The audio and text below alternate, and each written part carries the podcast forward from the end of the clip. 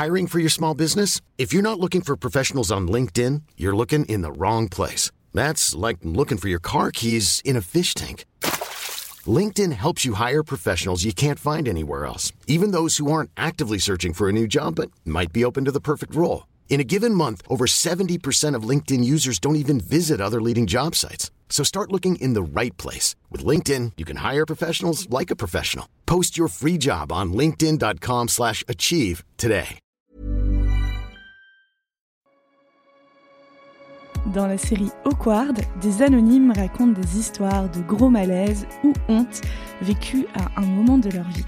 Aujourd'hui, dans ce récit, ce n'est pas Nicolas qui a provoqué le malaise, mais bien lui qui l'a subi. En 2016, je sors d'une rupture, c'était une histoire plutôt longue et j'avais pas forcément envie de me remettre en couple avec quelqu'un, donc je papillonnais pas mal. Donc voilà, donc j'étais euh, j'étais à mes débuts sur les applications de rencontres, euh, je sortais beaucoup, je prenais des verres avec euh, avec pas mal de filles et tout se passait très bien, vraiment aucune mauvaise expérience jusqu'à cette fille. Ce qui m'a plu dans son profil, euh, alors je me souviens déjà, elle avait un, elle avait un très très très beau visage. Euh, je trouvais qu'elle dégageait pas mal de, pas mal d'élégance, pas mal de, de distinction. Alors après, c'était sur Tinder, donc forcément c'est quelque chose qui est souvent très superficiel. Et, euh, voilà, donc c'était surtout basé sur euh, sur ce que j'extrapolais d'elle par rapport à quelques photos euh, que je trouvais assez élégantes. Bon, la conversation, c'est la conversation basique des applications de rencontre. Enchanté, qu'est-ce que, qu'est-ce que tu fais dans la vie Qu'est-ce que t'aimes Notre première discussion, il y a une proposition de verre et deux jours après, on l'a pris.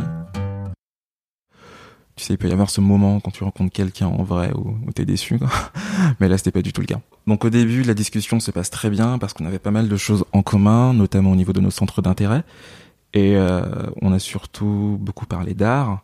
Dans le café, on parle aussi de nos situations euh, sentimentales du moment. C'est-à-dire que moi, je sors d'une rupture, elle aussi.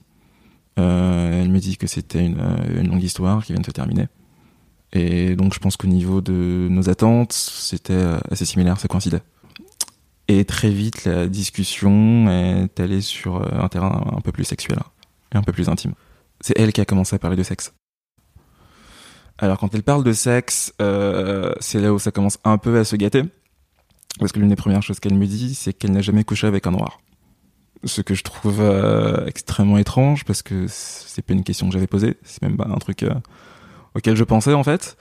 Et ça m'interpelle un peu parce que euh, bah, je trouve que c'est un peu fétichisant comme euh, comme propos. Elle me elle m'assène beaucoup de clichés euh, sur le fait que je sois un bon coup ou sur la taille de mon pénis, des propos très fétichisants. C'est elle qui propose d'aller chez elle. Entre le bar et chez elle, il y a un mélange d'excitation et de honte. Parce que, euh, comme je t'ai dit, elle me plaît beaucoup, une, une attraction physique qui est réelle. Et en même temps, je me dis, euh, oh, les, les propos qu'elle tient, c'est pas possible, quoi. Parce qu'en plus, je suis quelqu'un qui est plutôt très politisé, tout ça, tu vois. Donc, euh, je me dis, est-ce que t'as pas honte de euh, passer outre certains de tes principes juste pour du sexe? Et je me suis dit que ça allait pas être quelque chose de très très long. Hein, C'était pas la femme de ma vie. Et voilà, voilà ce à quoi je pensais euh, pendant les 4-5 stations qui nous séparaient euh, de chez elle. Euh, donc ensuite, on va dans sa chambre, on fait l'amour. Contrairement à ce que j'aurais pu penser, pas de propos malaisants pendant le sexe. Ça se passe plutôt très bien. Et donc je, je m'endors chez elle. T'avais honte? Un peu. Est-ce que tu recommanderais aux gens de faire ça? Euh, si vous avez un minimum de conscience, ne le faites pas. Et après? Je dors chez elle et euh, donc elle me réveille en précipitation très très tôt le matin euh, et elle me dit il faut que tu partes. Je dis pourquoi? Elle me dit écoute, euh, je t'ai dit, je sors d'une longue histoire. Euh, T'es le premier mec avec qui je couche euh, depuis et voilà, je suis pas encore prêt à assumer ça. Je comprends très bien. Donc j'y vais. En, euh, en, sortant de chez elle, je renverse une photo que j'avais pas vue euh, la veille. Je pense que j'étais un peu ivre. Et sur la photo, je la vois elle avec un autre mec. Et euh, je pose la question de, de qui c'est, par curiosité. Et elle me dit que c'est son frère. Et, et je sors, je m'en vais, tout simplement. Et, euh, et on se parle pas pendant quelques semaines. Voilà. Hum, Jusqu'au jour où, euh, de façon un peu random, je reçois un message. Elle était en soirée avec pas mal de ses potes. Et elle me dit de passer à sa soirée. Moi, je sais pas trop pourquoi. Je pense que c'était un moment de, de désœuvrement. Je sais pas trop quoi faire de ma soirée. Donc je me suis dit, why not, hein, pourquoi pas. Et, euh, et donc je me rends à cette soirée. Euh, alors lorsque j'arrive, je me dis pas qu'il faut fuir, mais je suis un peu là comme un, comme un anthropologue. Et euh, j'observe juste ce qui se passe. Et le truc, c'est que c'était un peu voilà le, stéréotype de la jeunesse dorée de Paris-Ouest. Donc je me dis pas tout de suite qu'il faut que je fuis, mais euh, pour le coup, je suis pas à l'aise. Ce qui m'était spécifiquement mal à l'aise, c'est que euh, je me retrouve dans un endroit euh, avec des gens qui en fait euh, me voient juste euh, comme un noir, tout simplement. Euh, se demandent pas ce que je fais, euh, ce que j'aime. En fait, en fait, si ils savent ce que j'aime du rap, ils savent, ils savent ce que j'aime, que j'aime le rap, et donc ils m'en parlent. Et euh, Sauf que t'aimes pas le rap. hein? Enfin, t'en- tu t'en fous, toi. je m'en fous du rap. Et euh, enfin, moi là, je, je connais personne à la soirée, donc j'ai pas commencé à m'embrouiller, donc euh, je réponds un peu euh, par des phrases monosyllabiques. Euh, et voilà, donc c'est pas un moment très agréable, d'autant plus que la personne qui m'invite à la soirée, bah elle me calcule pas. Au bout d'une heure, elle arrive, paniquée, en me disant qu'il faut que je parte. Encore une fois, une seconde fois, après, après notre nuit. Elle me dit qu'il faut que je parte, que je parte vite. Voilà.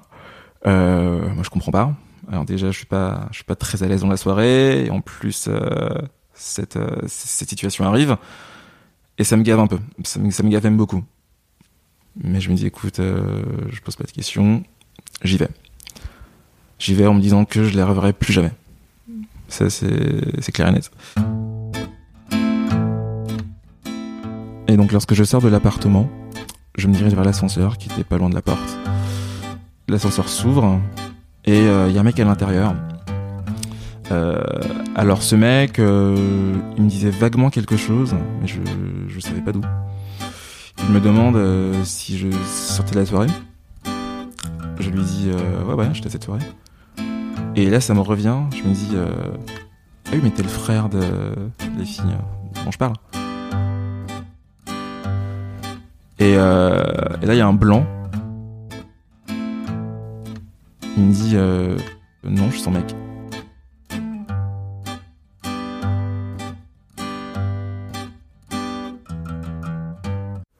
Euh, bah, je me suis senti hyper gêné euh, et aussi un peu utilisé.